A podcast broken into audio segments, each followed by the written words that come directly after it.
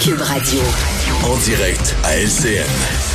C'est avec plaisir que je retrouve mon collègue Richard Martineau. Salut Richard. Salut, je suis tellement content d'être ici. J'ai testé enfin euh, négatif à la onzième journée. J'ai Bon. tout essayé, là, écoute, de boire de l'eau, me reposer, etc. Et sais-tu comment j'ai eu raison du virus finalement? Essayez ça à la maison. On vous le dit pas, là, mais essayez ça. Tu mets cette photo-là sous ton oreiller.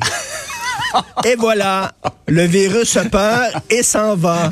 Voilà. Alors, j'ai essayé ça. Une journée, c'est parti.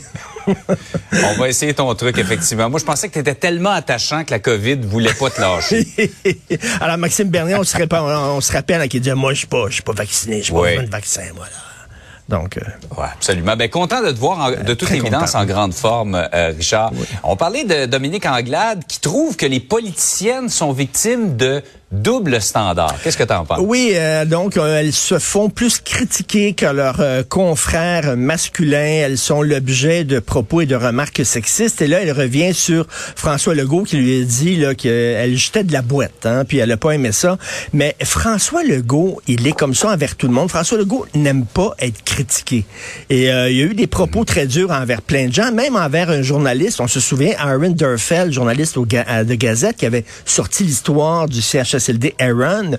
Euh, il l'avait critiqué, François Legault, en disant qu'il était biaisé, puis que tout ce qu'il voulait, c'est faire mal paraître le gouvernement et tout ça. Est-ce que c'est nécessairement sexiste? Et bon, là, on rappelle qu'effectivement, on parlait beaucoup euh, des robes et de l'allure de Madame Marois. On parlait beaucoup de sa maison, sa grosse maison, alors qu'il y a des confrères masculins qui ont aussi des grosses maisons. Mais, mais rappelle-toi, rappelle-toi, Jean-François, euh, euh, Jacques Parizeau, on l'appelait monsieur avec un sourire en coin. Pourquoi? Parce qu'on trouvait Ouais, qu'il avait ouais. l'air d'un vieux bourgeois avec sa montre à gousset, puis son, son veston trois pièces. Euh, sa grosse maison, l'Élisette. Hein, qu'on, euh, qui- qui était comme l'Élysée, mais bon, l'Élysée, Mhm. Ouais, ouais. souviens-toi aussi de... Euh, veut dire, Gaétan Barrette, des gens disaient le gros Barrette. C'est ça qu'ils disaient. là. Est-ce que tu penses qu'on aurait dit la même chose d'une d'une politicienne? On dit que Maxime Bernier, on l'appelle Mad Max, il est fou. On dit qu'Éric Duhem est populiste. Euh, euh, regarde Jean Gourde, l'incroyable député conservateur de Lévis, là, qu'on aime beaucoup Oui. euh, ridiculiser à la télévision en prenant là, ses plus grandes envolées. Là. Euh, on le traite un peu Mais je pense que lui, il participe un peu à du pla- Il trouve un certain plaisir, disons. Robert Bourassa, c'était Boubou, Pierre-Éliott Trudeau, c'était Pète, Ouais. etc. Bon, écoute, on peut en mettre aussi. là. je pense que quand une personnalité publique, euh, je sais pas, tu sais, je pense, je pense que Dominique Andelade a d'autres problèmes avec son parti ces temps-ci que dire que si un, euh, elle dit qu'une des excuses, une des justifications de sa mauvaise performance lors euh, de la partielle de Marie-Victorin, c'était qu'elle était une politicienne femme.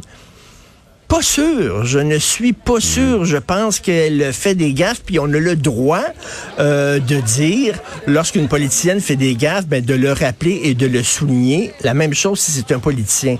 Bref, mais en tout cas, le débat est lancé. Est-ce qu'effectivement, euh, le milieu de la politique Ouais. est sexiste? On va en discuter au cours des prochains jours, j'imagine. Relativiser en tout cas. On va revenir également sur cette annonce du gouvernement 500 dollars au maximum pour un billet d'avion pour aller à peu près partout au Québec, ce qui ramène une situation qui était complètement délirante. Là, c'était moins cher d'aller à Paris que d'aller Ben euh, oui, en ben oui. Gaspésie. Euh, En- en même Toi, temps- tu trouves que c'est beau, mais tu penses qu'il risque d'y avoir des problèmes? Oui, ben en même temps, je me demande est-ce que c'est une priorité. Hein? Le- le- le- les, les produits alimentaires sont chers ces temps-ci, les loyers sont chers, euh, l'essence est chère.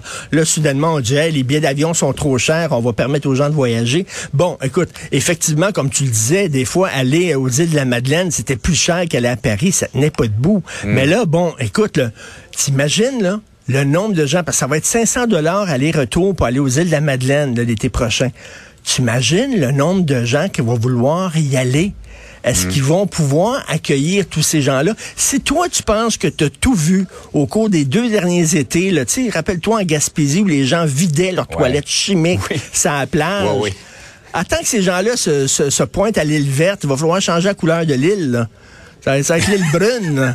Écoute, là, attends une minute, là. Il y a des gens qui vont débarquer. Est-ce qu'on peut, va pouvoir recevoir tous ces gens-là avec la pénurie de main-d'œuvre aussi dans le milieu touristique et tout ça?